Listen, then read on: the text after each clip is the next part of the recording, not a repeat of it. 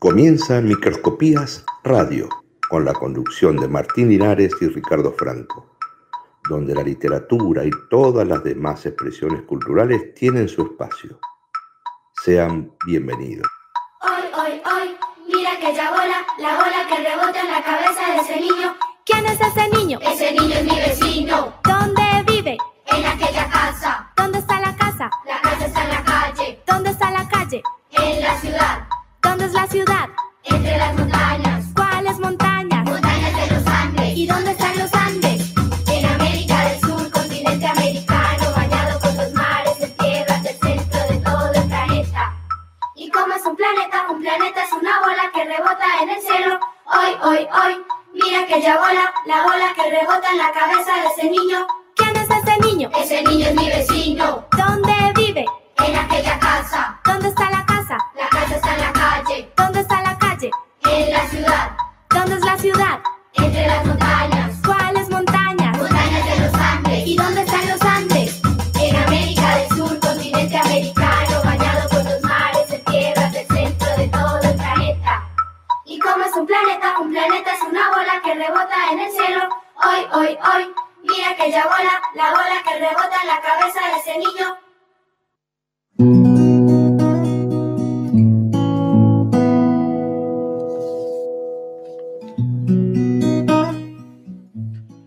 ¿Qué tal? Muy buenas noches, bienvenidos todos al cuadragésimo octavo programa de Microscopías Radio. ¿Cómo le va, don Ricardo Franco? ¿Cómo está? Muy buenas noches, Martinares. ¿Cómo anda usted? Llegando al fin de la semana. Sí, sí, una linda semana. ¿eh? Sí, ¿no? Una semana que, que tanta agua del miércoles no logró apagar el fuego que traíamos. No, Porque por supuesto que La no. verdad que eh, sigo impactado, la verdad, por la buenísima predisposición de la gente Sí, a seguir viendo después los videos o, la- o los audios, sí, escucharlos. es, es verdad, es verdad. y cómo se ha replicado todo. Hoy mandamos un agradecimiento por eso, ¿no? Porque Exacto, notamos que el laburo se está notando y bueno, queremos agradecerlo. totalmente. Me, enca- Mm. me encantó eso, sí, este, lo del grupo que, que hoy estábamos hablando Tal cual. a- acerca del trabajo. Todos ponen muy buena Sí, voluntad y, va, tiempo y, y ganas. Totalmente. Y, y eso la verdad que uno se siente acompañado y reconfortado y sale el producto como, como es que, Claro, que con, está con- saliendo. con las ganas, ¿no? Es así, es así. Si me permite, quisiera dedicarle el Sí, sí. programa de hoy Por al favor. señor Lucas Foya, que Sí. a- ahora que está bien podemos eh, comentarlo, que se recuperó de un COVID positivo. Así que hoy ya La nuevamente semana vamos a pasada no lo decir. tuvimos entre Exacto. nosotros eh, con el contenido porque estaba un tanto pachucho, pero ya esta semana está Exacto. recompuesto y este Bájeme un cachito sí, el retorno, sí, sí. por favor, porque Este, me, me escucho como está. si estuviese Estamos junto, junto un- con Buzz Aldrin. Exacto, en el lado oscuro. exactamente, Bueno, exactamente. Eh, hoy es la segunda parte eh, en la que vamos a hablar de- sobre el fuego. Sí, señor. ¿Sí? ¿Trajo algo? ¿Hizo los deberes? Vamos a ver, sí, 48 me, me estaba pasando Ujú. este, producción que es el muerto que parla. Eh, claro, Dicen. el muerto que parla. no sé por qué en italiano, pero quedó Eh, así. Y sí, y bueno, porque también tiene que ver con, con la formación del, del- del- del ser criollo, ¿no? Del ser porteño, ¿no? Y tiene que ver con esta eh, mezcla de se mancha, no se mancha, ¿no? A- a- algo por el estilo, ¿no? Estábamos con el fuego, Martín. Estábamos, sí. Eh, ¿No me va a adelantar algo de lo que vamos a hablar en el segundo bloque? No, por Ah, favor, bueno, por bueno. favor.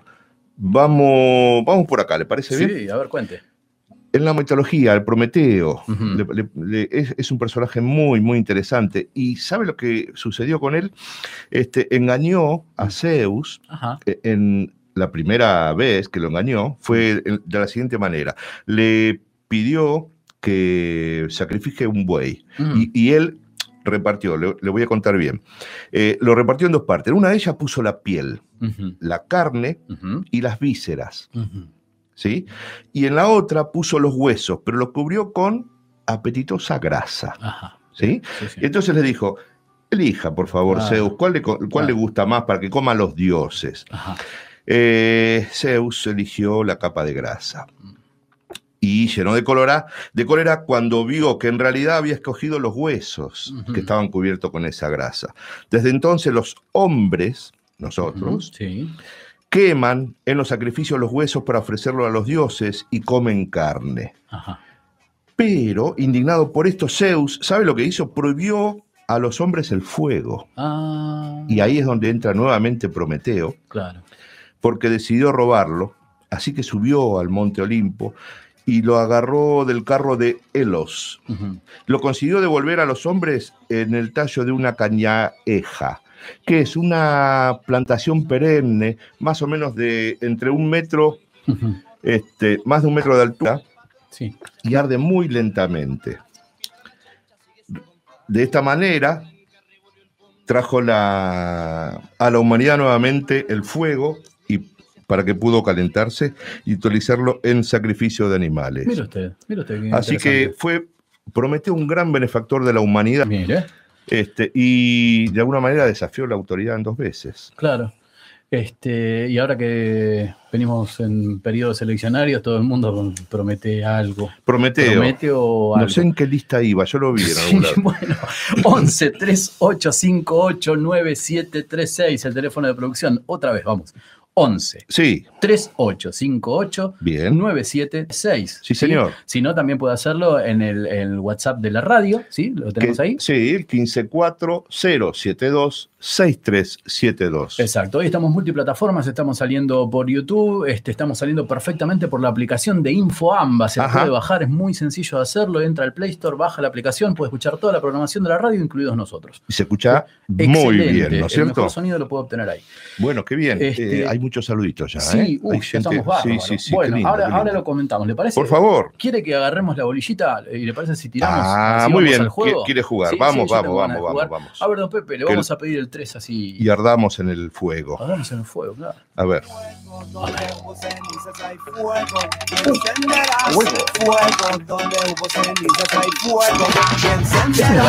Sí, señor. Ahí va. Bien. Y uno se Viernes. siente, claro. sin salida, sin piedad. Bien, bien, bien. Te veo venir. Te veo Estos llegar. chicos incluso hablaban mucho del fuego, era como una cuestión así. Ajá. Puede ser, ¿eh? Puede ser. Desde temprano el baile Upa. empezó, meta guitarra y meta acordeón. La dueña de casa, doña Trinidad, Ajá. zapatos nuevos tiene para bailar. Algunos toman ginebra en otros el hip hop. La carne detrás del parral, mientras la chancha sigue su compás. Un gaucho tranca, ¿qué es revolvió el poncho y un grito No, más. no, no, no, no. Que quema el y hasta candil se canta. Es un batecito. Se quema el rancho, se quema el rancho, con el candil se prendió. A la vuelta, Ah, se armó no, de no parramo, sé si es un baile. Bueno, ya me voy a Tiene otro. A ver, a ver, a ver. Upa. Este. Ahí va. Esta semana no pude ir. La chica enfrente de casa no me va a hablar, mire. O me zumban los oídos. Pero claro.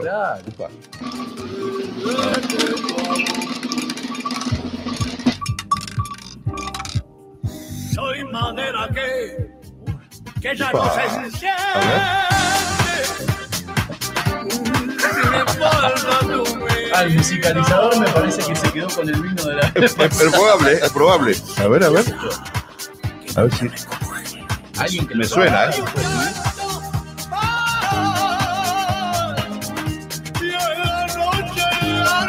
No la saca. Give me fire. Ah,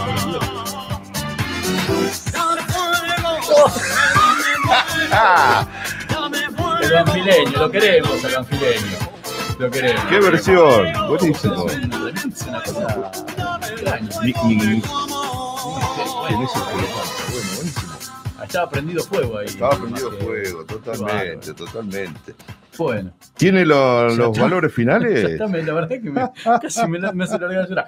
84%. Ah, bueno, bueno, bueno. Picó, 84. picó muy, muy en Sí, alto. en Sí, una- sí, señor. Eh, Dígame.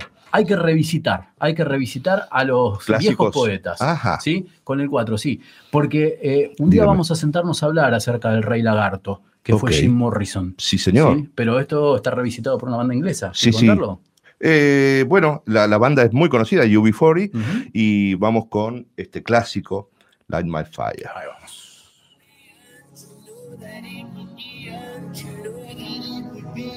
You know that it would be untrue. you know that I will be alive if I was to say it to you. Girl, we didn't get my child. Come on, baby, light my fire. Come on, baby, light my fire. Try to set the night on fire. The time hesitate is true. No time to wallow in the mud. And now we get only love. And now love become a funeral fire. Come on, baby, light my fire. Come on, baby, light my fire. Try to set the night on fire.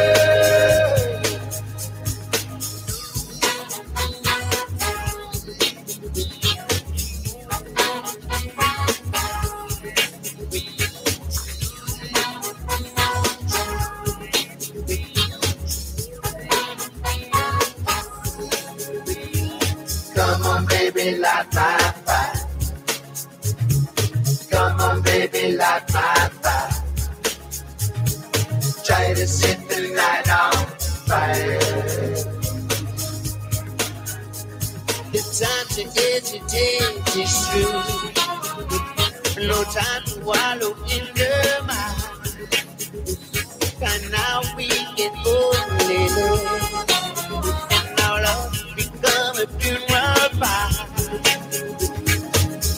On, baby, light my fire.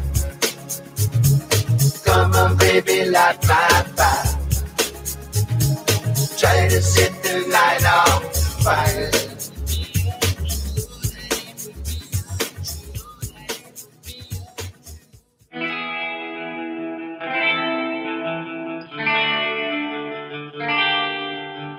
La lupa se posa en la creciente, luna que en el rigor de sus orillas forma un aura que deslumbra y encandila a todo aquel que en la noche siente candor de amor cuando la blonda brilla, ensimismada en tersura que aniquila. Lupa creciente en microscopías radio.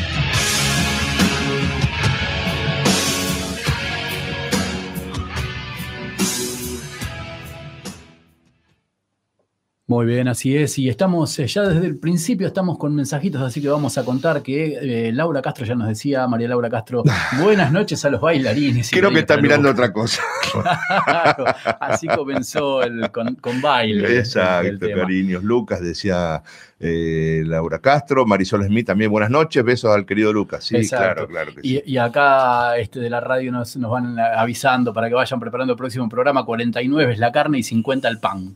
¿Sí? ¿La el- ansiedad será el 51? Sí, sí, debe ser. Bueno, ya venimos, Bien, venimos bien, preparándonos. bien, fenómeno. Qué grande. Bueno, ¿qué va a contarnos acerca del fuego? ¿Qué, ¿Dónde se roza con la literatura? ¿Hay algún choque entre fuego y literatura? Hay, hay, hay infinidad de, de fuegos eh, diferentes. A ver, Este, mm, se me viene a la cabeza A el ver, primer fuego cuénteme. que ataca la literatura, a ver, que es el de Fahrenheit 451, ¿no es cierto? total. que tiene que ver con la total. temperatura a la cual arde el papel. Es, es así, sí, ¿Sí? sí, sí, total. Este, y tendríamos que sacar la De cuenta, no recuerdo, era. De, Creo que sí. de Ray Bradbury. Este, Este, creo que eran 223 grados centígrados o algo así, que es la, la temperatura. Tendremos en la que arde el papel. a la que arde el papel, Sí, que es lo que hace referencia, ¿no? Un, un mundo en el cual este, eliminar el conocimiento se hace la base de la dominación mundial, ¿no es cierto? Hay algo este, en el, no sé, en el saber, en el conocer, el, el profundizar ciertas este, temáticas Mm, que le teme el poder, y sí, o, o al menos cierto poder sí, sí, sí. eh, no quiere que circule esa, e- Es que la ilustración es peligrosa en términos de que muchas veces el, el que está a cargo de, de detentar el poder no está tan preparado como el pueblo que lo sigue. Entonces, históricamente han terminado en el fuego de los poderosos, digamos, aquellos que se animaban a pensar. Ya hablamos alguna vez Sí, del término hereje, ¿recuerda? exacto, ¿Mm? Bueno. exacto, exacto, exacto. Pero cuente, no lo quiero sacar del tema. No, no, no, no. eh, a ver, si me permites, lo voy a llevar por este lado. A ver. Lo, lo voy a llevar despacito, vamos para el sur. ¿Le parece bien? Uh, qué li- cómo extraño. Este, ¿Qué tan, qué no- tan al sur, Neuquén? Ah, ¿Un poco vamos a ir a la tierra del fuego. Ah, qué hermoso lugar Sí. que pude conocer. Sí, hermoso. Eh, hermoso, un- hermoso. una de las preguntas que, que teníamos era, ¿por qué se llama así? Si es un lugar Exacto. Frío, Ujú. ¿por qué se llama Tierra del Fuego? Bien. Y sabe que con los orígenes, que se supone que eran de los primeros europeos que tuvieron este, contacto con estas islas, cuando llegaban de navegas de, en, en- en los barcos, en las navegaciones, veían humo y le decían tierra de humos, Ujú. que eran eh, las fogatas donde se, los, los nativos, los originarios, este, se calentaban, Claro. porque era un lugar este, Muy frío. muy, muy, muy hostil, que eran los zonas o los Selkam, ¿no? yaganes, sí, exacto. La- en- Es su, su nombre dado por ellos, digamos. Eh, eh, claro, Exacto. exacto. Y fue Carlos I de España en modificarla, esta tierra de humos a tierra de fuego. Ah.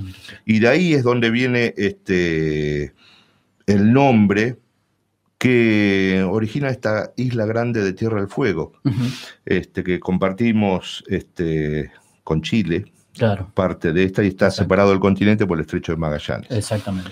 Sí, sí, sí. Eh, Muy bien. Vamos, Uno vos- llega a la Pataya este, y ve los castorcitos que no sabe si están en Argentina o en Chile. Qué hermoso paisaje. Hermosa tierra ese, ese estrecho de, de Magallanes en un momento se llamó de todos los santos. Bueno. Circunstancias Eh, yo que le traje tienen un que fuego ver con... distinto. A ver, sí. a ver, no, no, no, cuente. Le traje un fuego distinto que, eh, porque usted dice fuego, calor, ah, este, ¿no? Tiene que ver con eso, y Y sí. además de iluminación. Bueno, Y no, sí. hay algunos que no. Vamos a, a incorporar un, un término que quizás no está tan presente, aunque se lo ha referido en distintas ocasiones en la literatura, que es A el ver. fuego fatuo. Ok. ¿Sí? Eh, creo que suena como esa, esa cuestión, como le dicen ahora, de la épica, ¿no? Al- De- algo, sí, Exacto. quizás Bueno, en realidad el hasta fuego un pomposo o algo, ¿no? Claro, una, una ¿no? Los cosa. fuegos sí, fatuos. sí. Después vamos a hablar, quédese tranquilo, después vamos a hablar de Mefistófeles. No nos vamos Ahí a apresurar. Pero ahí bueno, va. el fuego fatuo realmente es un fenómeno consistente en inflamación de, de ciertas materias, principalmente fósforo y metano. ¿sí? Este, y forman pequeñas llamas que se pueden ver eh, a poca distancia de la superficie del agua o en lugares pantanosos, o sabe dónde más? No. En los cementerios. ¿Sí? Upa, Ahora vamos a decir por qué. upa, Son luces está- pálidas, claro, pero Me está haciendo. ese- vienen los calos fríos. Bien, este, son luces pálidas que pueden verse eh, a veces de noche o al anochecer. Esto hace que se teorice muchísimo y hay muchísimas leyendas, ¿no es cierto?, Sí. acerca de eh, estos fuegos fatuos. ¿Qué se le ocurre en Argentina, en La Pampa, en Corrientes? Usted va a la noche, de pronto ve una emanación como de una suerte de ilu- iluminación que... Esa es la luz mala. esa es la luz mala. Bueno, la luz mala, que eh, se considera en Argentina y Uruguay, este, está muy identificada con el fuego fatuo. Ajá. Porque tiene que ver en realidad con una suerte de descomposición de distintos materiales este, que hacen como una especie de llamarada, una especie de eh, iluminación ¿sí? que no es tan habitual, pero que se puede contemplar a larga distancia ¿sí? y que no tiene calor. Entonces, Ok, sí, claro, es una eh, luminosidad. Bueno, Exacto. Bueno, eh, eh, a ver, el entorno también, ¿no? Es muy propicio para esto, porque en el- Claro, toda la oscuridad, el pequeña chispita se ve como algo eh, este, muy, muy, muy grande, digamos, la envergadura. Pero sí eh, está hiper relacionado con, con historias, con narraciones. con- Totalmente. Bueno, ahora le, le voy a contar un poquito de, de los, de los mitos que van con esto, pero Ah, a ver. lo que le quiero contar es que el primero en estudiar estos eh, fuegos fatos fue Sí. Alessandro Volta, el primero que llegó, digamos, a una, a una cierta este, idea de, de por qué se originaban Sí. y, que tiene, y, y hablaba de los gases del pantano. El, el tema, eh, al parecer, es que hay tipos de combustión espontánea que son clásicos de determinados lugares por, digamos, por la, la estructura del, del suelo Sí, y la humedad y está todo bien. eso. Y lo que le llamaba la atención era que eh, esos fuegos uno se podía aproximar, ¿no es cierto? Porque no quemaban, pero cuando uno se aproximaba, el fuego era como que retrocedía. ¿Y por qué retrocedía el fuego fatuo? Y porque tenía que ver con que el, eh, los, eh, la respiración que emana este, el cuerpo Lo humano hacía mover a esos gases. o claro, lo separaba porque tiene componentes que no entran en combustión, como hablábamos el otro día, Sí, este, como por ejemplo el dióxido de carbono. ¿vio? exacto. Entonces, cuando uno respiraba cerca de, de lo que se denomina fuego fatuo, es como que se corría del lugar. ¿sí? Bueno, Entonces- prefiero que se se escape se a, que, vaya, a que venga, Que se escuenda, dice. a que venga hacia Eh, mí. si en ne- Venezuela, Sí. este, imagine cómo habrán quedado de dolidos. Este, existe la leyenda que los fuegos fatuos son los espíritus del conquistador español Lope de Aguirre y sus hombres, que no Uh, encuentran un reposo en el más allá y, y vagan por el mundo entero. nombre y apellido esos Exacto. En Colombia se cree que eh, las- estas llamas in- indican el lugar donde hay un tesoro enterrado por los nativos indígenas que no lograron ser saqueados por, Ah, la claro, España. exacto. Bueno, le hablábamos de la luz mala en Argentina y Uruguay. Sí. En, en Costa Rica se le llama las luces del muerto, porque dice que, este, eh, como hablábamos esto de los cementerios, que tiene que ver con esta combustión y demás, este, mm, dice ellos consideran que son almas de muertos o quizás algún rico avaro que enterró sin revelar a nadie una botija llena de monedas. ¿Sí? Ah, y ese resplandor es. Exacto. Ha- Hay algo también eh, en, la, en la fundición del oro, con el fuego, en la purificación, en esa transmutación. Eh, mire, mire qué interesante. ¿sí? Claro. Así que bueno, lo dejamos ahí, porque después tenemos los roces del fuego fatuo con la literatura, pero para más tarde. ¿Le parece? Bueno, bueno, sí, sí, Bien, sí, sí. Sigan todos. A ver, eh, ¿dónde era propicio contar estas historias, este, las sobrenaturales o acerca de leyendas urbanas, qué sé yo? Eh, alrededor de una fogata. Sí, ¿sí? sí, sí, Eh, sí. Uno, digamos, cuando está acampando o en los scouts o, o en estas, este, digamos, manifestaciones de que la gente social le gusta estar al aire Claro, libre, reuniones, este, se pone alrededor de un fuego, porque es algo que primero nos calienta, nos ilumina y, y propicia el ambiente para recorrer estas, estas Es historias. como el mate, ¿no? Es esta- Bueno, esa ronda. ¿no? Esa ronda que, que estábamos hablando. Se supone que el origen de estas fogatas eh, fue surgido acerca de soldados u hombres de frontera que utilizaban la narración como un para no quedarse dormidos, digamos. Claro. Eh, los que estaban de guardia o de vigilia estaban ahí con Claro. el fuego, alrededor del fuego, y se ponían a conversar de historias. Claro. Muchas eran inventadas, otras no, eh, venían de alguna narración este, oral, eh, viste, anterior, de que había escuchado, que en tal lado. Y bueno, algo de esto, de estar alrededor del fuego, le voy a dar algunos tips que los ponderan est- estar en esta rueda alrededor del fuego Bien. al aire libre, ¿sí? Bien. Lo que se... mm, para tener una buena, cuando es orador, en ese momento, debe mantener el contacto visual. Claro. Manténganse en estrecho contacto con la audiencia, Bien. ¿sí? No de obsesiones en detalles. Establezca un estado de ánimo tranquilo antes de la historia. Mantener la fogata. Veo que de Claro. sumar alguna ramita o, al- o al- El- Exacto. Mantener el, el clima. claro. ese ambiente. Eh, usa diferentes inflexiones vocales, ¿sí? E inicie sesiones con historias creíbles para generar precisamente credibilidad Seguro. en el seguro. narrador. Bueno, yo le cuento una, una pequeña. Sí, lo interrumpí, perdón. No, hombre. Eh, Espere que se me va a apagar el fuego. Voy a poner más ramitas acá. Ahí está. Una pequeñísima anécdota que tiene Sí. que ver con estar en, en Jujuy, eh, en el cementerio de Tilcara, sí. eh, donde se ven las, las eh, estrellas fugaces, Sí, señor. muchísimas en el cielo, un cielo límpido, ¿sí? En una noche. ¿Hay más que este, acá o hay Y menos? se ven más. Se ven. Se ven porque nosotros Es con el smog no podemos verlas. Sí, total. Y entonces este, comienzan las historias. las historias se hacen cada vez más intensas, pero con la voz cada vez a Más- menor volumen. Más chiquitita. Y de pronto se cuenta que en ese cementerio Sí. suele andar coquena arrastrando almas.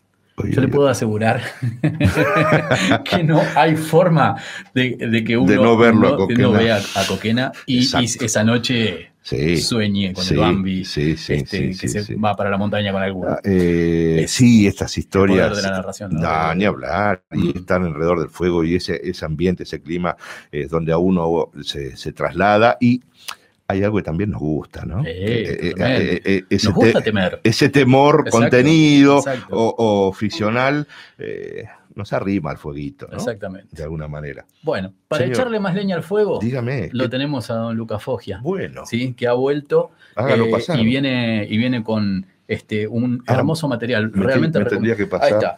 Este, altamente recomendable para leer, pero Sí, señor. antes vamos a, a No se haga problema. intentar ar- a- a- amigarnos con la tecnología. Pero claro que dice. sí, Así que claro mándenos que más, sí. Pepe. Vamos a escuchar a Lucas Foggia entonces.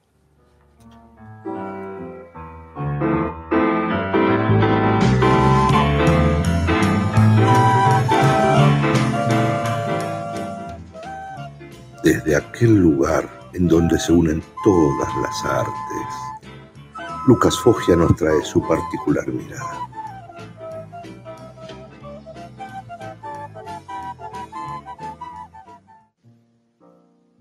Buenas noches, espero que estén muy bien. Hoy vamos a hablar de cómo provocar un incendio y por qué, título de la novela de Jesse Gold, publicada por Editorial Sigilo en 2020. Podríamos decir que desde el mismo título la novela ya propone un tono, ya que la narradora de esta historia, Lucía Stanton, es una adolescente absolutamente provocativa y rebelde. Fíjense también que la provocación como tema, provocar fuego, el mito prometeico, está asociado a la rebeldía, a la revolución. En esta novela el fuego no funciona solamente en el nivel de la metáfora o de la alegoría, sino que efectivamente Lucía Stanton tiene una fijación con el fuego, con la piromanía. Ella nos dice, en mi opinión, si no te gusta el fuego, no estás vivo. Y esa pulsión innata al personaje a destruir, a quemar, tiene dos consecuencias de peso para el argumento. El encendedor Sipo, que hereda de su padre muerto, por un lado, y la sociedad del fuego en la cual ella va a querer entrar, sociedades que en el mundo propuesto por la novela se están popularizando, grupos con cierto halo anarquista que queman propiedades porque están cansados de la propiedad privada y la ostentación de la riqueza. Así, la novela de Jesse Gold dialoga con una tradición de novelas de la literatura norteamericana, como el clásico de Ray Bradbury, Fahrenheit 451, o incluso El cazador oculto de Salinger. Es más, podríamos decir que Cómo provocar un incendio y por qué le rinde homenaje en cada página al cazador oculto por el carácter y la voz particular que tiene la protagonista, voz que creo que le da unidad y relevancia a la novela. Les leo para finalizar un fragmento del libro, el capítulo 9 de la primera parte, titulada En donde me presento. En la parada del autobús después de la escuela, el de la línea urbana, conocí a un chico que estudia en la universidad. Al menos eso dijo. Le dije que yo también iba a la universidad y creo que se lo tragó. El chico estaba leyendo un libro sobre Chernobyl, cosa que puede parecer interesante al principio, pero que en realidad no lo es tanto. Digamos que si una se encuentra con un libro así, lo que hace es hojearlo un segundo y luego dejarlo. No creo que acabe leyéndolo en la parada del autobús. Lo peor es que él iba por la primera página. Ni siquiera lo tenía empezado. Eso para mí es una señal de que el libro es un libro pantalla. Los libros pantalla son libros que la gente lleva consigo para parecer inteligente. La cuestión es que su libro pantalla me puso en guardia. Me preguntó qué estudiaba y le dije que estaba estudiando el concepto de los venenos. Me preguntó a qué me refería. Le respondí que hay muchas cosas que son venenosas, pero que solo unas pocas son venenos. ¿A quién le toca trazar ese límite? A lo largo de la historia el límite se va desplazando según quién salga beneficiado. Digamos que el alcohol es bastante venenoso, por ejemplo. Él dijo que le gustaba el alcohol. No lo dudo, dije yo. ¿Te gusta ir a recitales? No mucho. ¿Por qué? Porque son caros. A veces mis amigas y yo entramos gratis. Me dijo que no se sorprendía de que nos dejaran entrar gratis. Le dije que una de las chicas es muy linda, que debía ser por eso. Él dijo que no, que lo que había querido decir era que no se sorprendía, que le parecía que yo podía entrar gratis, con o sin amigas. Me preguntó si quería ir a su casa y le dije que sí, pero cuando llegó el momento de bajar del autobús me quedé sentada. Él se levantó y dijo, la parada es esta. Yo me quedé quieta, mirando por la ventana. Entonces el autobús volvió a arrancar y él ya se había bajado. Tal vez no vuelva a verlo nunca más. No me molesta la idea. Repito los datos del libro. Se llama Cómo provocar un incendio y por qué. El autor es Jesse Ball, B-A-L-L, y la traducción es del 2020, publicada por Editorial Sigilo. Por último, no quiero dejar de convocarlos, aprovechando el tópico de la semana, a las solicitadas y convocatorias de las cuales la escritora Gabriela Cabezón Cámara en sus redes sociales se hace eco, así que pueden buscarla a partir de ahí, en contra de los incendios provocados en los humedales, acá nomás, acá cerquita, para que de una vez por todas haya políticas de penalización a estas prácticas que destruyen nuestro ecosistema tan preciado. Que tengan una hermosa semana. Hasta luego.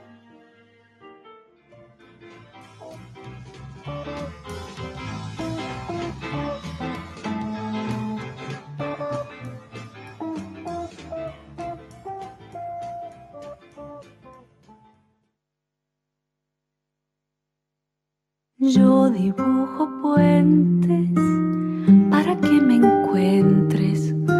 Ponemos voz y oído a la literatura infanto-juvenil. El puente y el vínculo lo propone María Fernanda Massimiani. Esa brillante, puentes de madera con lápiz de cera. Piedra libre María Fernanda detrás de un libro Puentes levadizos, plateados, cobrizos. Tengo miedo, don Ricardo Franco, tengo Dígame, miedo. ¿de qué? Porque detrás, de la, detrás del libro está María Fernanda Massimiani, que Sí. nos hizo hacer un radioteatro. Tengo miedo que hoy nos pida algo de fusión nuclear o alguna cosa que A, tenga que a ver con si el le fuego. parece. Démosle la entrada a Azucena. De lo- Hola Fernanda, ¿cómo estás? ¿Estás por ahí?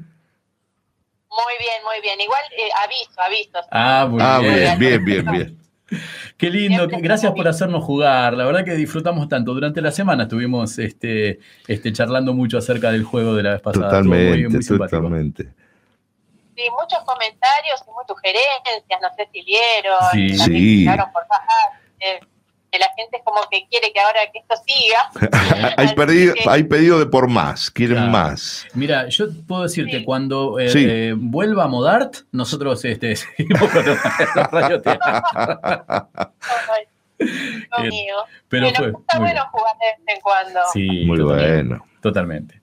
Bueno, En cualquier momento se puede repetir. Ahí va. Sí, encantado, encantado. Pero encantado. sí. Y, y gracias también porque este, por intermedio de, de- de tu decir, este, Adela Valle este, pudo escuchar también la intervención que hicimos en su texto. Exacto. Así que le agradecemos mucho que lo haya tomado con, con- con ganas, con simpatía, con, con Exacto, alegría, ¿no? exacto. Estaba muy contenta, estaba muy contenta y bueno, cuando le pasemos eh, eh, esta parte la quiere compartir. Así que Muy bien. Ah, mira. Eh, Le cuento así, una, una- así como premicia. Mañana, eso de las 2 de la tarde, Sí. lo va a tener en todas este, las redes sociales, en la red de teatro. ¿Mm? Ah, bueno, Ay, qué bueno. atentos, atentos, atentos. Bueno, cuéntenos entonces. hay que- hay que atenerse a las consecuencias cuando hace- hacemos estas cosas. Ay, bueno, eh, traje un par de cositas. Eh, por ejemplo, Los Días del Fuego, Sí, que es Sí. de la trilogía que, ya conocemos de la saga de los confines. Totalmente. Bueno. El tercer, Ujú, el tercer libro. Sí. Este, y bueno, es una saga fantástica. Eh, él se publicó por primera vez en 2004 ujú. eh, por Editorial Norma y bueno, ahora se publicó ya por distintas editoriales también. Claro. Y para contar un poquito de qué va esta, este libro, Sí, les digo, bueno, a pesar de las victorias eh, en las batallas, nada sigue igual en el continente del venado. El país del sol, con su príncipe traidor, está bajo el dominio de los siderecios. En las tierras fértiles están entre- entrenando a sus mejores hijos para salir exitosos. Mientras tanto, en las tierras antiguas, la resistencia se organiza, al tiempo que se intenta evitar las jugarretas de Misayanes, quien todo lo ve desde la extraña e inquietante atmósfera que rodea su mente. Bueno, más o menos eh, así comienza para no extenderme mucho, ni contar, ni espolear nada, porque Sí. bueno, si bien es algo muy, muy conocido, eh, hay que tener cuidado con qué se cuenta, ¿no? Para los que no lo, Tal no lo cual. leyeron. exacto. Es una Sí. historia bellísima de Liliana Bodoc, pero eh, déjame preguntarte en, en este rol, eh, porque probablemente lo- los chicos que están, digamos, que no tienen esta, esta cercanía, sobre todo los adolescentes, que quizás no tienen la cercanía con autores este, argentinos, este, hay un paralelismo bastante importante entre esta historia que cuenta Bodoc este, con El Señor de los Anillos, quizás, ¿no? ¿Vos lo ves de ese lado? Es, Claro. es un tipo de literatura similar, ¿no?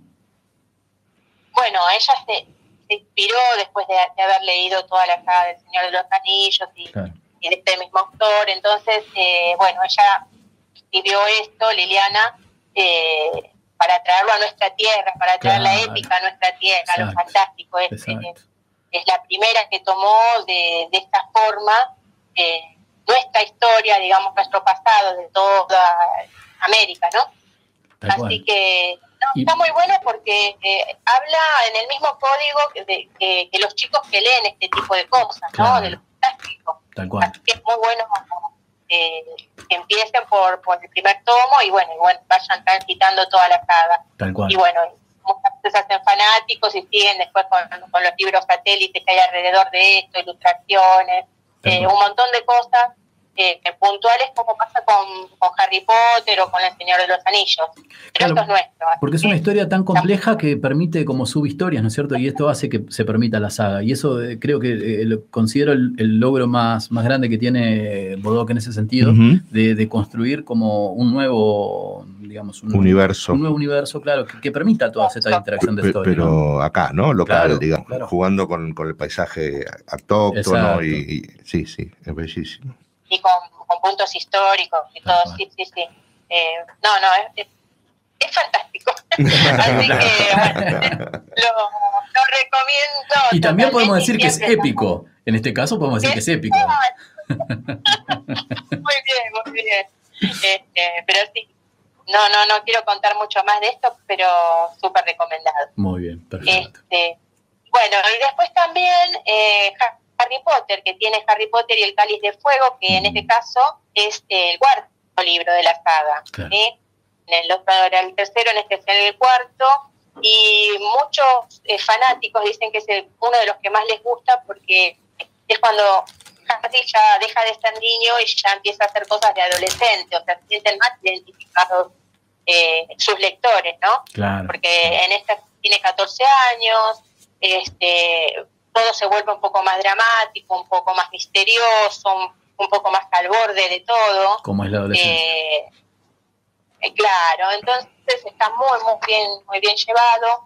Aparte, eh, también está el, el juego este que es eh, los torneos de los tres magos, Sí. que también está la competencia donde pasan cosas tremendas, pero bueno, acá aparece lo del fuego, porque es una competición que enfrenta a tres magos de diferentes colegios de magia Ajá. y los aspirantes a campeones de sus respectivos colegios eh, deben depositar un papel con su nombre escrito dentro del cáliz de fuego. Mm. Y será este de fuego quien diga, eh, determine quién está más capacitado para representar a su colegio. Así que bueno, Incluso tiene un juego muy interesante. Yo debo reconocer que eh, no llegué al cuarto capítulo eh, en, eh, en libro. Eh, y, y- y- y sí, me reconozco de haber visto todas las películas y, y me han gustado mucho.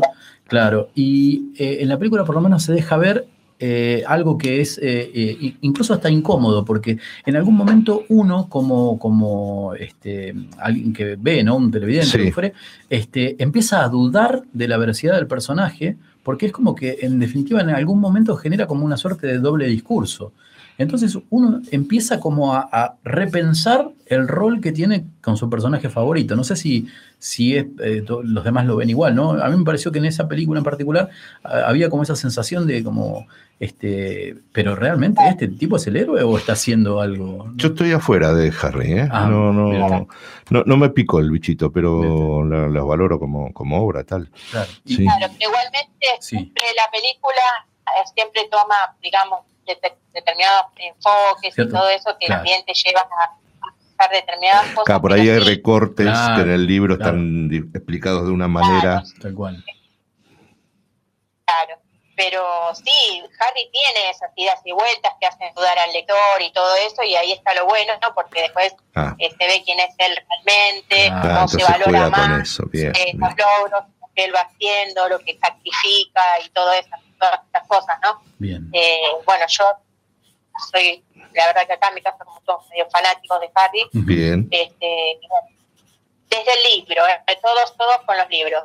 Eh, critican, mi familia critica mucho las películas, pero eh, porque han leído todos primero la saga completa, así Bien, que bien. la obra de teatro y bueno, Ah, mirá. pues un montón de capítulos que, que hay también, por ejemplo, en- en- en los distintos eh, libros se habla de cuentos, de cuentos tradicionales como si fuera de los niños, pero de los niños magos, Claro. eh, que son los cuentos de Vite el Bardo. Bueno, en algún otro momento les contaré sobre eso. Y también eh, ahora es un libro aparte con todos esos cuentos y comentados, los cuentos comentados por, por otros personajes. Tal cual. Así que genial, Bien. genial todo este mundo de Harry. Muy bien, muy interesante. Sí, Y otro más que traje que me lo recomendó una de las abuelas Teje Cuentos, eh, de acá de 3 de febrero, Sí. San Martín, y de estos lugares que se juntan para contar cuentos en los jardines y estas cosas, las Sí, abuelas. sí, sí. Y me recomendaron este libro porque hoy les pregunté eh, leyendas, mitos, cuentos y otros relatos mapuches. Ah, Eh. Sí, Así total. que este, este libro sí está presentado por Fernando Córdoba, eh, está ilustrado por Wadi, es de la editorial Lockseller y bueno, es de literatura infantil y juvenil, tiene 72 páginas, tiene muchas historias muy, son relatos muy sencillos que te van contando eh, sobre, sobre estos mitos o, o cuentos o lo que sea de, de los mapuches. Entonces, eh, son muy simples, a eso me refiero. Eh, y bueno, hay uno en este libro que se llama Cuando los mapuches conocieron el fuego. Es muy cortito, eh, este, pero me gustó mucho porque cuenta, bueno, más o menos les digo, eh, cómo ellos conocieron el fuego, desde a partir de unos niños que estaban jugando, este, con, con unos palitos, ¿cierto? Lo, lo flotaban a ver quién, quién flotaba los palitos esos más rápido y todo eso, hasta que saltan chicos y se prende, eh, se incendia la, la capita de guanaco que tenía la nena. Ellos la tiran, ven como todo se empieza a prender fuego y alguien prueba la carne de un eh, pudú, se llamaba, se decía, pero el venado, Sí. este, que, que- que- que se quema, y bueno, y ahí empiezan a conocer lo que era por ahí eh, dejar de comer los alimentos crudos eh, para, para usar el fuego eh, para cocinar los alimentos. Bueno, Ajá. lo cuenta de una forma muy sencilla, con los nombres eh, en mapuche y bueno, y traducidos, así que eh, me pareció muy lindo este, este libro, que no solo habla del fuego, sino que de muchas costumbres y de muchas cosas de, de los mapuches. Qué bien, qué bien. Bueno, buenísimo esos Bien, rescates. lindo. Sí, sí, sí, total. Bárbaro, total. De esas historias este, que recorren el, el mito, ¿no? Los orígenes. Tal cual, tal cual. eh, No, y además que. explicando a veces en- la luna, el sol, la tierra, el fuego. Totalmente. la- Y además en un momento en el que es muy bueno reivindicar lo que es eh, una comunidad originaria, Sí, este, eh, dejando afuera, este, digamos, las cuestiones que tienen que ver con, con lo, lo político del momento, ¿no? Este, en, en el cual se corporiza en, en, digamos, en lo que siempre fue una civilización, este, afanes de conquista y el tipo de cosas de las que se habla ahora. Eh, el, el pueblo mapuche tiene una, una cultura muy, muy grande. De hecho, ni siquiera eh, era su nombre original, sino que es el nombre que se le ha impuesto. Este, así que es muy bueno poder rescatar este tipo de cosas que tienen que ver con lo ancestral, ¿no es cierto? No, no con la situación política del momento. Exactamente, y este puntualmente que habla del fuego, me cuentan estas abuelas que ya lo, lo cuentan en las escuelas y que a los chicos les gusta mucho también, Claro. eh, que saca otros temas, ¿no es cierto?, que, que, que van, van surgiendo a partir de esto. Así que, bueno, me lo recomendaron también Muy por bien. esto, por el gusto de los chicos. Muy bien, muy bien. Bueno, por buenísimo. último, por les traje un, un cuento más. Bien. se lo, lo pueden buscar en, en Léeme un cuento, barra cerillera.html. Cerillera. Eh, sí, Sí. porque este es el cuento La vendedora de fósforos Sí, es de, de los más duros de Ah, de Christian Andersen, Ujú. totalmente. Christian Andersen. Bueno, es un, un- un cuento un poco triste, pero bueno, eh, eh, es un cuento de hadas que por ahí no tiene un final feliz, pero eh, es un clásico y está bueno está bueno compartirlo, Tal leerlo, está muy bien escrito. Ahí en, en la página está una versión muy cortita. Muy bien. Eh, Así que lo tienen ahí. Muy bien, leemeuncuento.com.ar, ahí muchísimo material para, para docentes, para lectores, para pequeños lectores. ¿m? A donde nos podemos arrimar Exacto, al fueguito al fueguito. de esa página este, y que nos, fueguito, que ilumine un poquito ese fuego. Claro. Muy bien. Bueno, Fer, te agradecemos. ¿Tenés, ¿Te quedó algo en el tintero o estamos? No, no, no. Bueno, Hoy traje esto nada más, Muy pero bien. cada una de las cosas que traje creo que puede ser muy, muy interesante. totalmente. La Sí, verdad sí, muy, sí, muy, sí, muy, sí. muy educativo. Además, este, to- toda la cuestión que tiene que ver con el recupero de, de identidad. Así que muchísimas gracias por todo. Perfecto, bueno. Bueno, Buenas noches a todos y los sigo escuchando. dale, gracias. cariño, muchas gracias. Bueno, eh, Ah, yo había traído la bandeja, pero bueno, de mozo del otro día. no le cobró finalmente. No, no le cobré, Qué me- bárbaro. me tenemos, olvidé. tenemos mensajes, mire. A, A ver, a ver. Maris- Mm, Marisol dice, qué buena propuesta, Lucas, muchas gracias. Sí, Miss Laura Castro dice, muy interesantes las recomendaciones de Lucas. Exacto. Este Vicente dice, muy buenas noches, Microscopías Radio. Saludos a Richard y Martín desde Morris City. No, ¿Qué muy tal? bien. Y por ahí habla Radio Infoamba, dice que hay 281 Qué conectados en este momento a la radio. Bueno, muy agradecidos. Marita dice, hola Microscopías, hoy no puedo escucharlos, les mando un abrazo, quédese tranquila que durante Sí, la semana va a favor. poder escucharlo y va a deber hacerlo. Tiene eh, ausente con aviso, no pasa Perfecto. nada. Bueno, Señor, eh, ¿le ¿dónde estamos parados? ¿le parece espere que te me perdí. Si nos vamos un ratito, Sí. claro, porque usted me pone a y después no sabemos. a Aproveché este va. ratito para. Muy bien. Eh, si le parece, vamos para allá porque en breve viene mi sección favorita. Vamos Vamos, a ahí. aprender un poquito, Sí, de- un poquillo de musiquiña. Así vamos Exacto. el 8 y después el 9. Ahí va.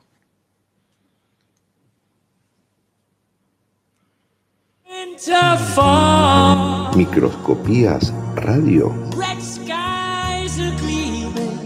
Microscopías Radio.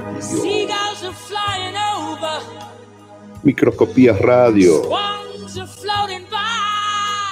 El cosmos en tu oído. Am I dreaming? Am I dreaming?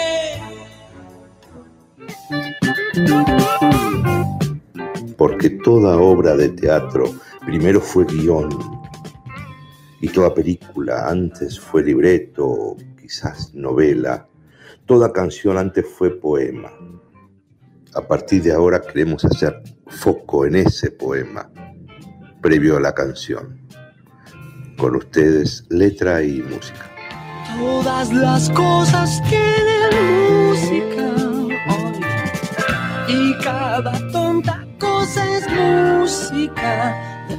sol. De la tarde. Vanderlei Alves 2 Ace. Eh, si le digo esto, usted no, no lo veo muy, El muy arquero- enfocado. ¿El arquero del año 50? Puede No, ser, puede ser. Estuvo entre nosotros Barbosa. desde 1945 hasta el 2012, Ajá, que se nos fue. Este, es un cantautor brasileño conocido por Vando o Wando. Ah, ¿Sí? Bando. Exactamente. Eh, recibe el apodo de, de su abuela. Este, y él se especializó en música clásica, en guitarra, ¿no? En tocar guitarra este, de música clásica. En- en- participó en muchos conjuntos musicales. Y, y posteriormente se trasladó a Río de Janeiro, Volta Redonda, donde trabajó como camionero y comercializador. ¿sí?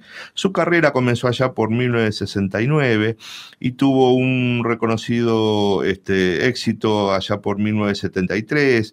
Compuso mucha música MPB, que es la música popular brasilera. Exacto, sí. Este, y bueno, uno de los máximos, quizá el, eh, el más conocido de él es Fuego y Pasión, que vamos a recorrer hoy. Muy bien. Este es del año 88, que fue parte del álbum O Mundo Romántico de Bando. Bien. Vamos a ir por ahí, ¿le Por parece favor, bien? Sí, sí, me encanta. Fuego y pasión. Vos sos luz. Y rayo de estrella y de luna, mañana de sol. Usted es sus sí y nunca un no. Cuando tan loca me besa en la boca, me ama en el piso. Me ensucia de carmín, Me pone en la boca la miel, loca de amor, me llama al cielo. Y cuando sale de mí, lleva mi corazón. Vos sos fuego, yo soy pasión.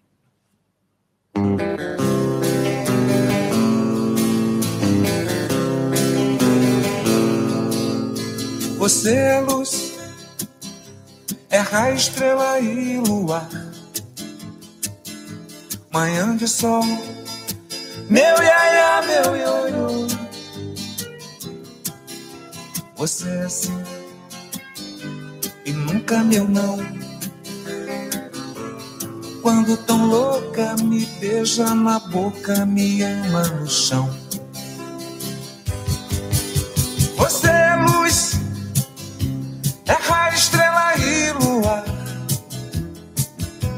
Manhã de sol, meu iaia, meu ioiô.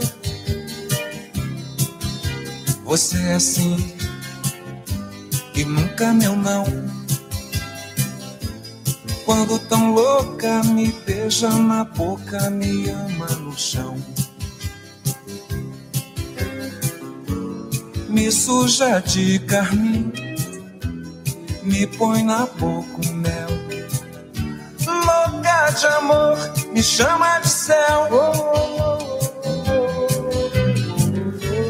E quando sai de mim, leva meu coração.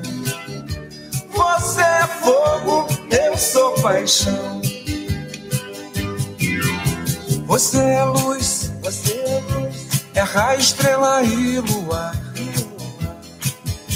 Manhã de sol, meu iaia, Você é assim e nunca meu não. Quando tão louca me beija na boca, me ama no chão.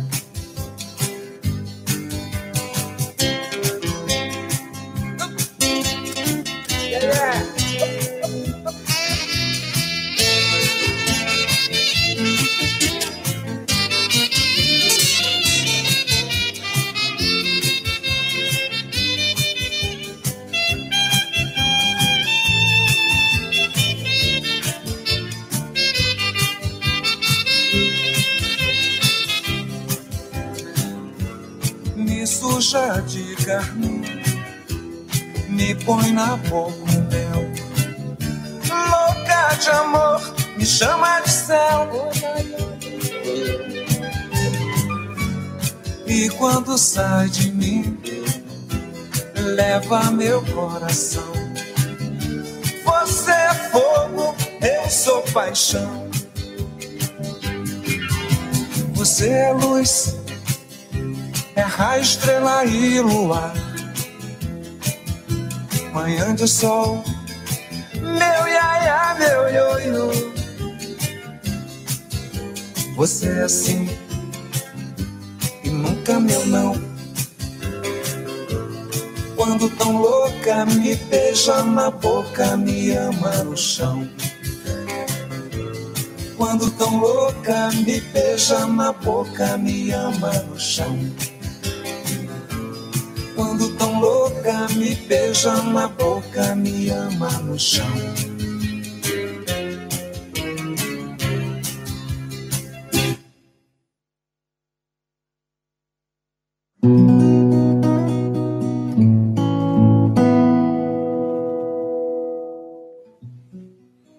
Qué bien, ¿eh? Este, es ese, ese andar cansino que, que, eh, digamos, favorece tanto. eh, viene mucho del Brasil o de Colombia, ¿no? Ese, hay, ese paso como a hay medio cierta. tiempo. Sí, pero creo.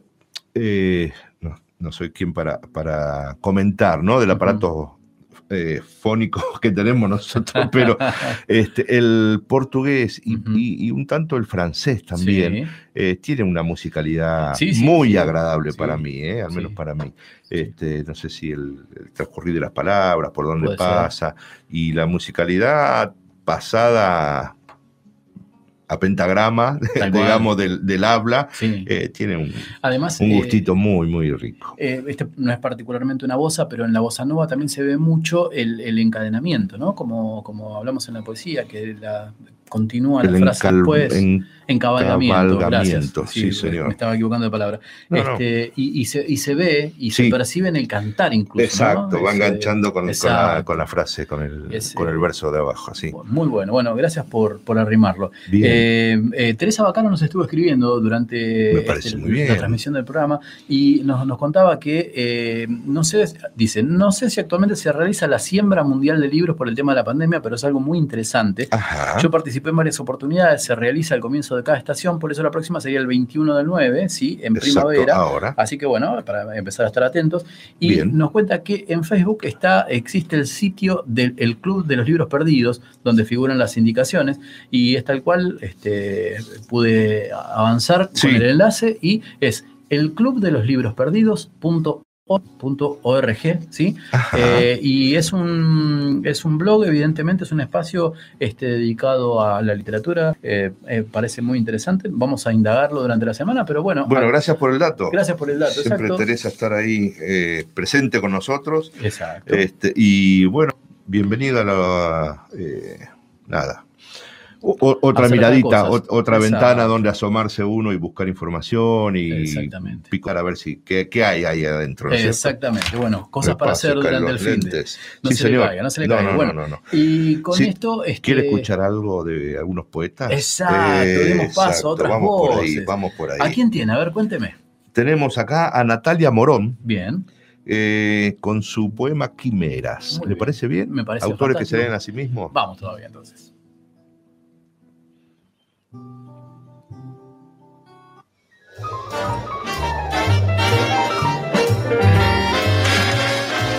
Microscopías Radio.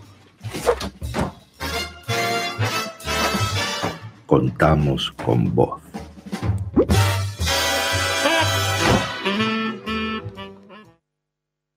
Quimeras.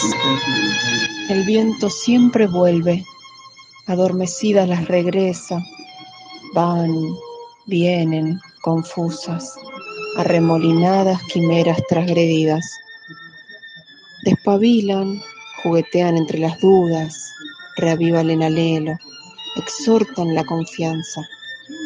Mas, sin prisa, sin pausa, lento, cómplices de lo imposible, otra vez se alejan, escapan temerosas, quedan en pausa adormiladas.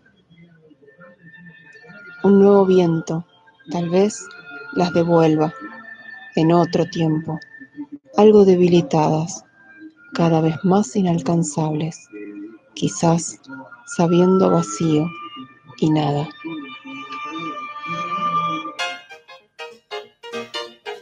Seguimos aquí en Microscopías Radio.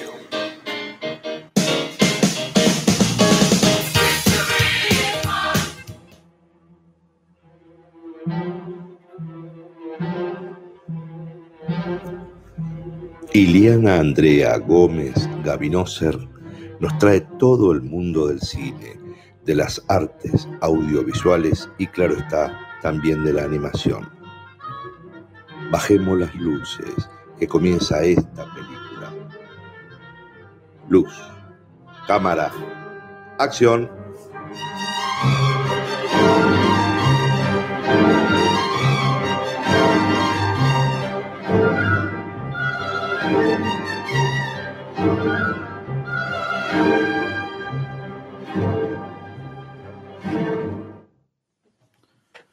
Así, con ese ¿Qué amor ambiente? brujo. ¿A dónde estamos? Sí, gitano. Ardiendo en el fuego gitano. Hola, buenas- Claro, buenas noches, Iliana, Hola, ¿cómo Eliana. estás? Buenas noches. Perdón la interrupción, pero la verdad que la música llama. Sí, la total. música atrae, atrapa, porque justamente estamos hablando del amor brujo de Manuel de Falla y a la versión de Rocío Jurado, Ajá. que es la versión de la película que voy a comentar esta noche. Muy bien. Muy bien. Porque Rocío Jurado justamente le puso voz a un tema muy clásico. Ustedes eh, se acuerdan que Manuel de Falla es un compositor español que vivió mucho tiempo en la Argentina, en Córdoba, y este, justamente estuvo exiliado este, en el país y compuso esta partitura que se llama El amor brujo, que es un poema sinfónico, es decir, que se trata de, música incidental, eh, narrativa, sobre la cual se hizo la película el director Carlos Saura, español, hizo esa buenísima película del año 1986 que se llamó El amor brujo, eh, con la compañía de Antonio Gades. Es la tercera película de Antonio Gades al frente de su compañía este, con un tema gitano. Eh, y justamente Rocío Jurado le pone la voz flamenca a la, ah, a la danza del fuego. Tal cual. A la danza del fuego, que es lo que nos convoca esta noche. Bien, bien, bien. Sí, sí, por supuesto. Bueno, cuente entonces, ¿cómo, ¿vamos a hablar de la película? ¿Cómo, Sí. ¿De qué se trata? Sí, vamos a hablar de la película, justamente es- está eh, bastante basada, es una adaptación a lo mejor con algunos, eh, con alguna, liber- alguna libertad en, la, en el, el argumento. Bien. Este, es, es una de adaptación del poema narrativo, es prácticamente, es, el- la trama argumental es casi la misma, pero con algunos aditamentos este, y una película a puro flamenco, a puro cantejondo. Cantejón. Eh, sí, además tenemos que hablar de la compañía de Antonio Gades, que fue, incluso vino acá en los 80, que yo tuve el placer de ver en el Teatro Ópera hace muchísimos años, treinta y pico de años, y en pleno apogeo de la democracia española, ¿no? Claro, claro, Y en plena recuperación del flamenco, ¿no? tal cual. Y El amor brujo narra justamente la historia de una mujer este, que se casa, eh, muy enamorada de su marido, pero eh, muy ciega con relación a su marido. este, en realidad es un juerguista, es un mujeriego, eh, tiene el día de la boda se tiene un affair con un affair con una chica de- del pueblo de los gitanos. Ajá. Este, y justamente su amante Claro. y este y y esta y justo muere en una pelea eh, muere en una pelea de gitanos eh, por justamente por defender a esta amante y, mm, y, y, bueno lógicamente este el espectro de él se aparece en, bien. en la vida de Candela. De Candela, que es la protagonista, claro. que es la mujer de este del Oxiso, Sí. este, para evitar que ella eh, se vuelva a casar. Este. Y el pobre Carmelo, que es el enamorado ca- Candela de toda la vida, tuvo que ir a la tiene que ir a la cárcel por eh, por haber sido más, eh, visto como culpable de la muerte de este hombre y nada que ver. Eh, pero paga las culpas, paga los platos rotos. este y hacen un rito para tratar de hacer un rito con el fuego Ajá. para tratar de vencer al espectro, ¿no? Que le roba la vida y el futuro y el verdadero amor de Candela, que es Carmelo, y que vuelve de la cárcel. Y justamente estábamos hablando de lo ancestral, que es el fuego, Sí. de todo lo que significa el rito del fuego, las eh, culturas antiguas. La simbología, ¿no? Lo que representa, todo, todo. eh, una carga muy, muy fuerte el fuego, sí, total. Eh, las historias frente al fogón, las payadas frente al fogón, en todas las culturas se dio esto del fuego y alrededor del fuego este, la reunión de la tribu o de la cultura o de la civilización alrededor del fuego. Tal cual. Y bueno, la verdad que me- en ese sentido el fuego no es eh, destructor, sino que tiene magia. Exacto. Es poder, tiene, tiene el poder de convocar a los ancestros. este, ¿Cuántas Pero bueno, vamos a un-. Sí, sí. De- de- en ese caso de purificar, ¿no? Ah, Este, de purificar del alma de candela, de purificar, este, de, hacer, de hacer retirar el espectro que la cosa, que significa en cierta manera un espectro maligno. este, y todo esto está en el poema narrativo de Manuel de Falla. Bien. Este, eh, bueno, y, y quisiera pasar a otro, a otra semántica del fuego que no es tan bonita, que es la de Bambi. oh, eh, la de Bambi, eh. Claro.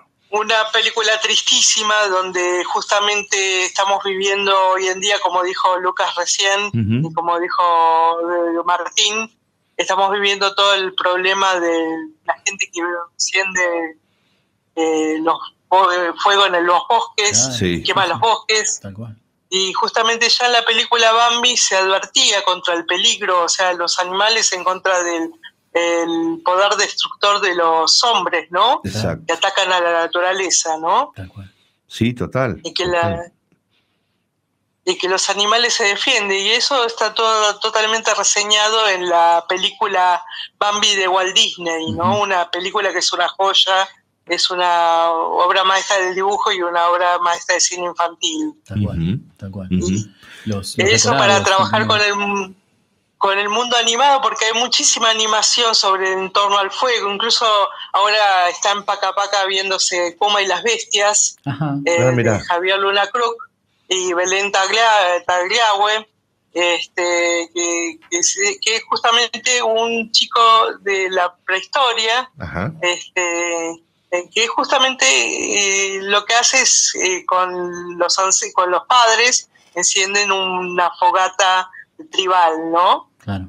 Eh, y eso para hablar de una animación stop motion exquisita, este, multipremiada, este, acá y en el exterior, porque realmente no es un premio, eh, este, un galardón este, de, de adorno, sino un reconocimiento o un trabajo este, exquisito en el cine de animado. Tal cual. Tal cual. Y bueno, y, y voy a seguir con una película argentina que se llama Casas de Fuego, Ajá. Sí, sí. eh, que es la vida de Salvador Massa, que es justamente uno de los que uno de los dos científicos que que, mm, que, que descubre la vacuna contra el mal de Chagas. Claro, exactamente. Y es un poco la vida que transcurre este Salvador Massa en Jujuy con todas las contras que tuvo en la época. Tal cual.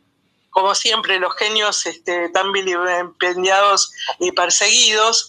Y que el título alude a la quema de ranchos que se tiene que hacer para quemar el bicho, Tal cual.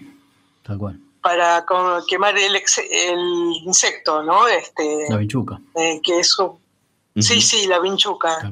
Eh, justamente el mal de Chagas tiene el nombre por este, Chagas, que fue un científico brasileño, que fue contemporáneo de Salvador Massa, y que a ambos, se les- ambos descubren casi al mismo tiempo la vacuna contra las Chagas. Totalmente. Y la última película, la última película de esta noche, porque hay más, hay un montón de más. Bueno, hay un tenemos de montón. todos los gustos. Sí, viene, Buenísimo. viene, bien, bien, bien cargadito. A ver. Sí, además con el- recorriendo un poco el cine europeo, el cine argentino, este, Tuvimos eh, animación, recorriendo un de poco- todo, sí.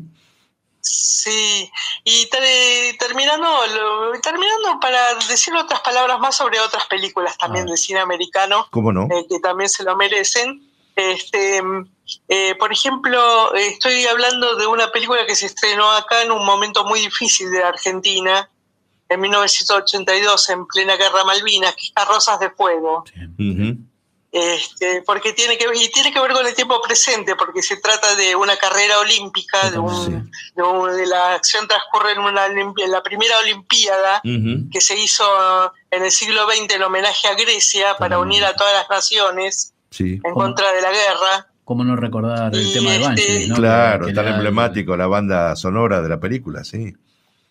Exactamente, te- exactamente. Y además, este, bueno, lo que tiene que en este momento se están realizando los Juegos Paralímpicos. Hace poco terminaron los, Sí. los Juegos eh, no, eh, los como que nosotros conocemos comunes. Este. El 8 de agosto terminó este, el Juego Olímpico común más conocido. 2020, sí, exacto. Exact- Exactamente. Y hoy tuvimos medalla de plata en los en los este, Juegos Paralímpicos. Exacto, con los, eh, que- los murciélagos. Ah, hoy jugaron los de- de- murciélagos fútbol, con sí. Brasil. Perdió la jugaban. final con Brasil. Ah, sí, pero. pero estuvo muy bien. Bien, bien, muy bien, muy bien. Sí, y bueno, y también este recorrer películas como Llamarada del cine americano, Batcraft eh, sobre los bomberos, sobre la historia de los bomberos, recordar un poco un peliculón terrible, terrible, de que catapultó a Jim Hackman a la fama, que fue Mississippi en llamas. Llamas, claro, claro. Tal cual. Mississippi en llamas, que fue un peliculón de aquellos este, contra el racismo. y, y hablar también de una película hermosísima, que es un policial, pero que tiene el título sobre el fuego, que se llama Hombre en llamas, de Tony Scott. Sí, sí, Con, totalmente. Este, Con Denzel Washington, exacto. Y, y- y es también Exactamente. que es tan expresiva eh, Dakota Fanning, ¿verdad? Es la actriz. Ah, Exactamente, la niña. Mm. Que El- tiene, tiene una, mirada se- tan, tan expresiva esa chica.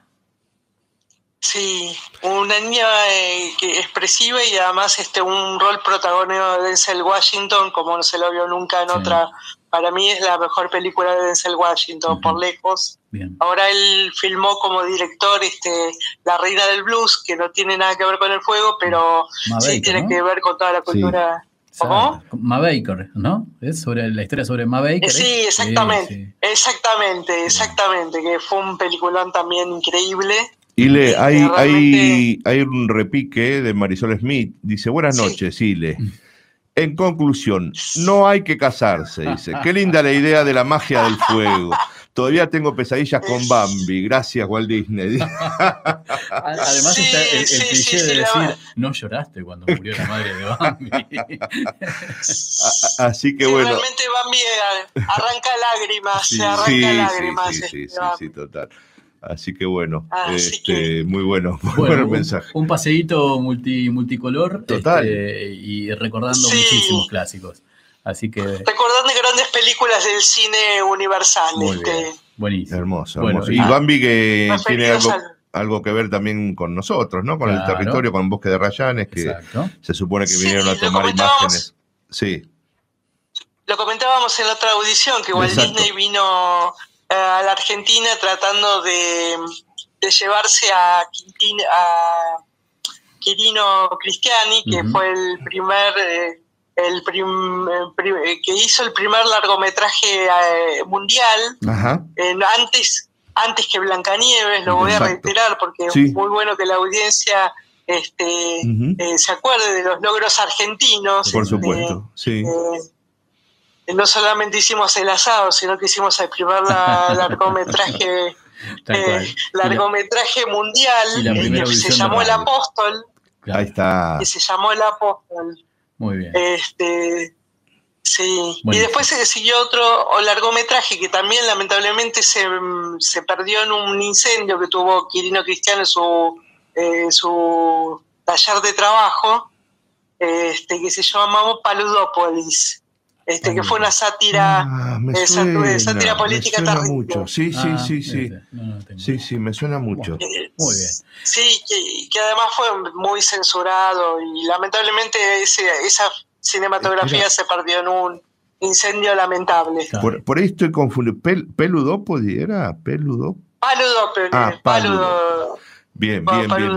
Bien, bien, bien. Perfecto, Bueno. Sí. perfecto. Bueno, Ile, realmente Bueno. hemos hablado de todo un poco. De Nos todo has un traído poco, qué bueno. muchas, muchas cosas para, para ver.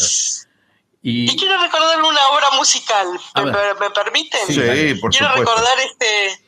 Sí, quiero recordar para ir un poquito a la música clásica, como empezamos esta noche con un poquitín de música clásica. Ujú. Este, quería recordar eh, música para los reales fuegos de artificio de Händel. Eh, Ah, recomiendo a la audiencia que escuchen Totalmente. esa partitura hermosa. Totalmente. Eh, Buenísimo. bueno. Bueno. hay mucho para hacer el fin de semana. Sí, por supuesto. Un gustazo Sí. charlar con vos como siempre. Igualmente. Bueno, Gracias por las Ay, buenas noches. Un Buenas abrazo, buen fin de semana. Bueno, eh, tenemos un montón de mensajes. Hay- Eh, hay un montón, a sí, ver, Graciela eh, Vescovo nos dice, sí. buenas noches, con buena música e inteligentes palabras, una gran riqueza para el alma, no será mucho. Gracias por otra noche hermosa, qué, abrazos. qué gentil, Graciela. Eh, Alicia María Montanaro dice, magnífico poema, Nati, felicitaciones. Laura Castro dice, bellísimo poema de Nati, felicitaciones. Mabel Cristal dice, excelente tu poema, Nati, felicitaciones. Y Marisol Schmidt que hacía la alusión Ah, a, a casarse.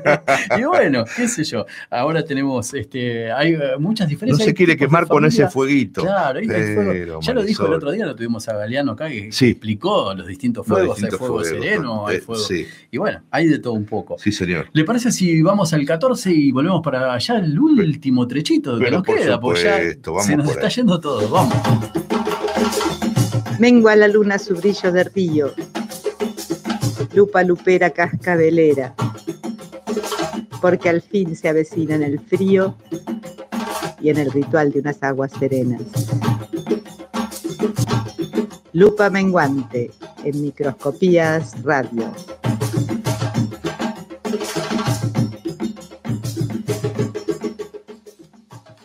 Con ese, con ese batir de parches, Sí, ¿eh? Día señor. hablábamos del fuego que se utiliza para calentar Para el parche calentar, antes de los comenzar. cueros. Exacto, Sí, la tocata sí, en sí, candombe, o en, o en la- el, el toque tribal, ¿no? Sí, todo eso. por supuesto. Bueno, eh, yo le había prometido este, charlar acerca del fuego fatuo en la literatura. A ver. Algunas cositas que, ver, que se fueron. Y usted seguramente va a recordar el Fausto. Claro que sí. ¿Cómo no pero recordar Claro que sí. el Fausto este, de mm?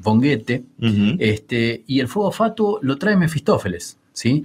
Este, en, un, en un diálogo fuerte que mantiene, él eh, habla acerca del fuego fatuo Sí. y eh, durante mucho tiempo se lo, este, se lo relacionó, ¿no es cierto? El fuego fatuo con el, con el fuego que traía el Satán, ¿no es cierto? Gracias a eso. Incluso hay eh, un, digamos, como una pequeña nota de color sobre el Fausto criollo, sobre lo que persigue, percibe el, el- el hombre de, de campo, el hombre que no, que no está acostumbrado a ver una escena este, de teatro y que le trae ese, ese mal hombre, ¿no? Sí. Que es el Mefisto, Sí. y, y muestra fuego fatuo y es una cuestión de, este, de, de rigor, ¿no? De- bueno, eh, después, eh, en un lugar donde aparecen, por ejemplo, los fuegos fatuos, eh, y que tiene que ver con esto de, lo- de los cementerios y de los huesos y de esta combustión, Sí. tiene que ver con este, Drácula. ¿Sí? De Bram Stoker. Eh, ahí aparece, hay un cochero este, que lleva a Jonathan Harker este, por un coche, por un carruaje, Sí. hasta hacia un castillo en la noche de Walpurgis, y el joven eh, observa cómo el conductor se baja de cuando en cuando del carruaje buscando unos fuegos eh, fatuos que iluminan el camino. Mm. ¿sí? Este, y también Tolkien en El Señor de los Anillos, este, o Stephen King en Hito, en Cementerio de Animales, este, han Hay mencionado. cierta referencia, ¿no es cierto?, a, a los fuegos. Es, es- es notable. El fuego. Exacto. Bueno, el otro día yo le comentaba que para mí resulta hipnótico ponerse eh, de, de frente al fuego. ¿Sabe que allá por junio del año 67, Ujú. estos dos muchachos fueron sacados de la prisión para ser ejecutados por orden de, de Nerón? Ajá.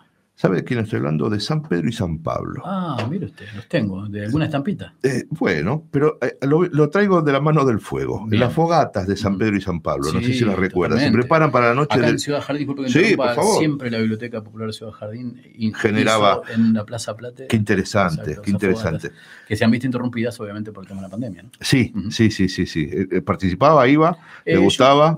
soy- el fuego de lejos.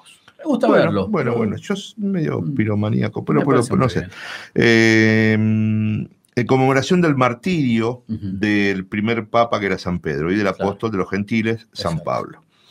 Eh, Pedro fue llevado a la colina vaticana y crucificado cabeza abajo, Mm. según su deseo, Sí.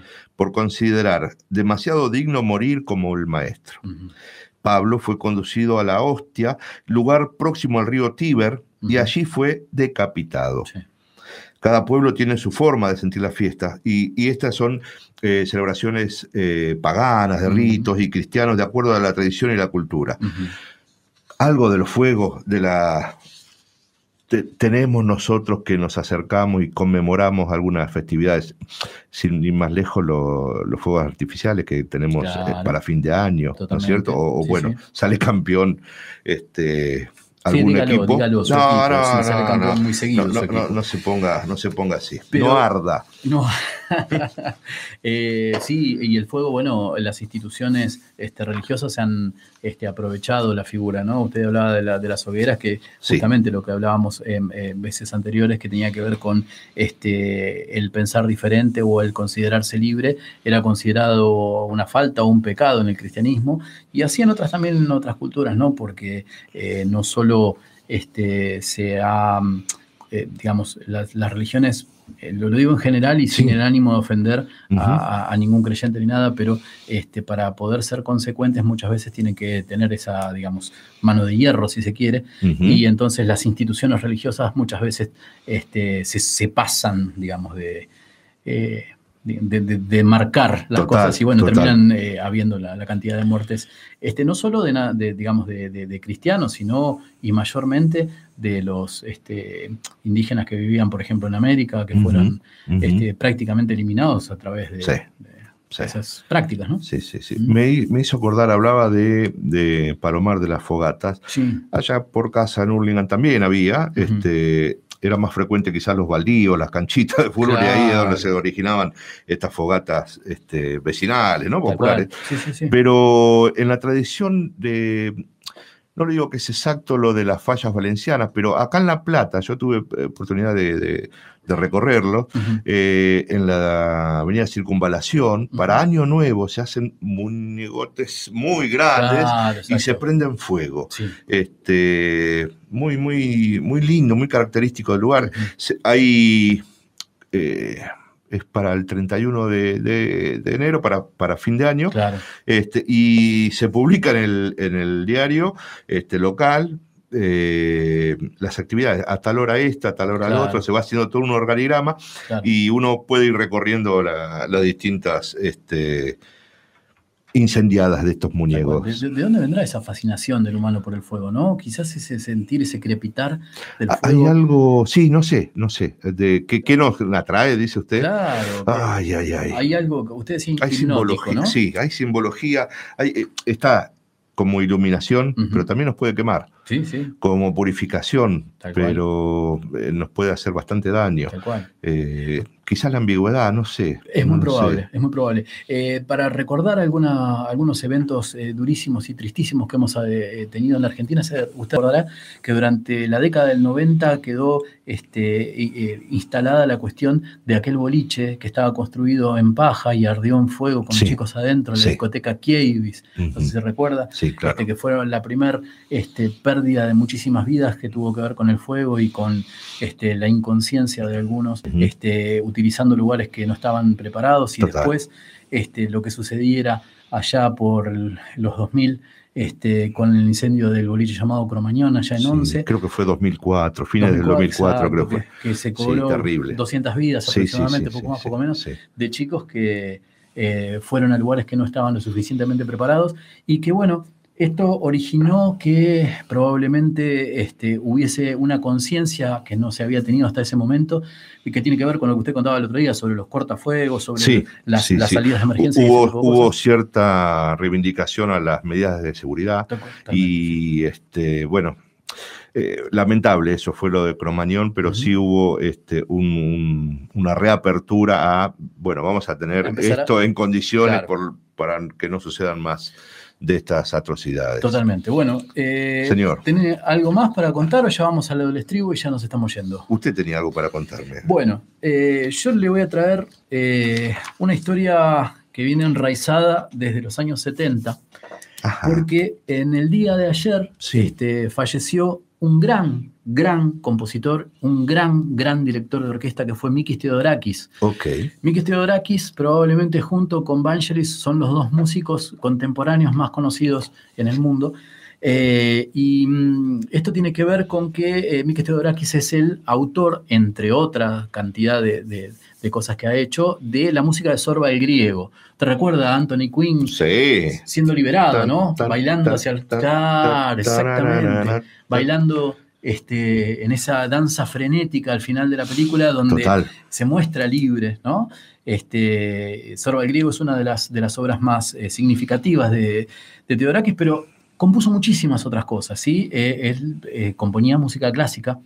Y hacia 1974, cuando Pablo Neruda ya había sido ganador del Premio Nobel de Literatura, Ajá. Convergen ellos porque Teodorakis en el exilio este, se, tuvo que ir a París.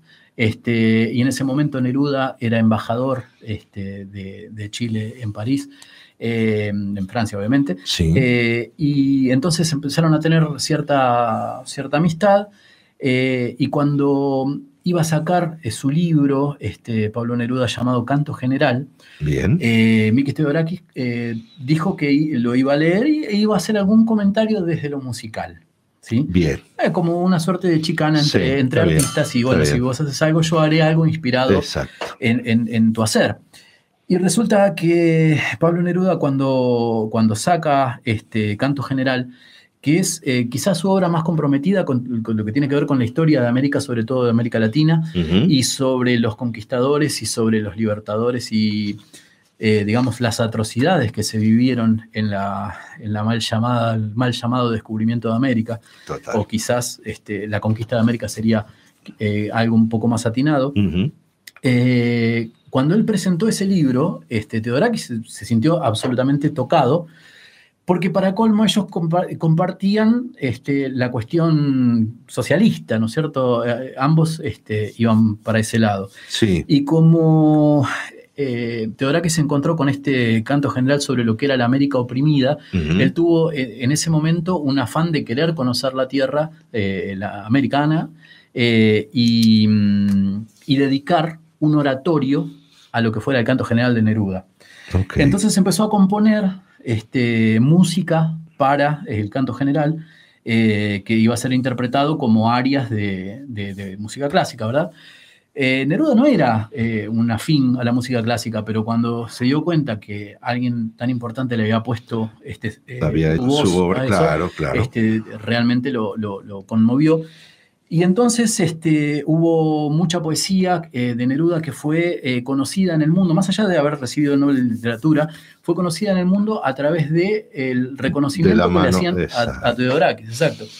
Entonces, si te- le parece bien, yo traje algunas pequeñas, vamos a escuchar un poco de música clásica para irnos, ¿sí? Vamos a escuchar la Bien. voz de María. Bien, Mire, me mire, gusta, yo se lo muestro gusta, así como está escrito, Sí. así está escrito, realmente en, en griego. Este, Faraturi sería, María Faraturi, ¿sí? la F es esta que está partida al medio, es una O partida.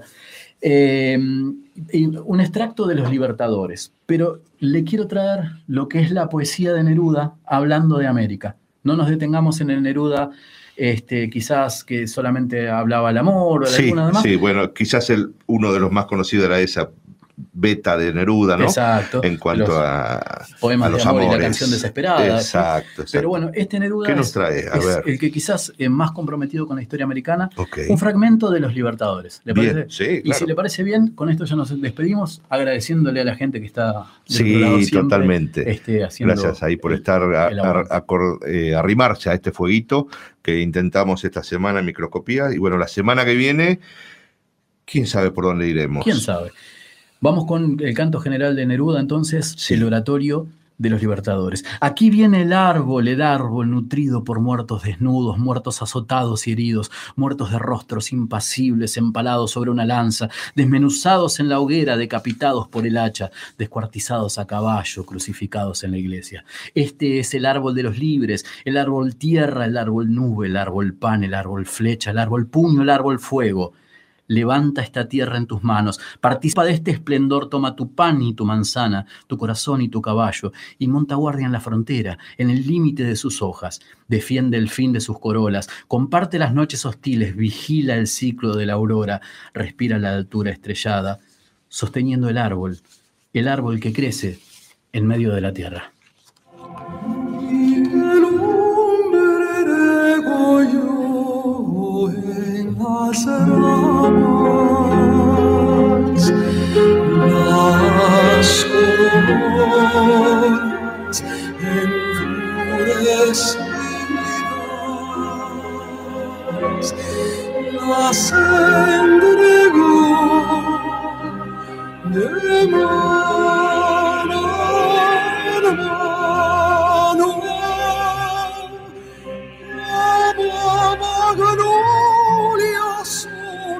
alabas y de pronto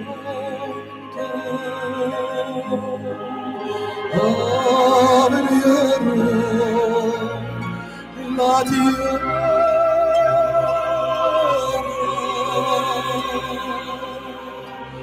Crecerá hasta las estrellas.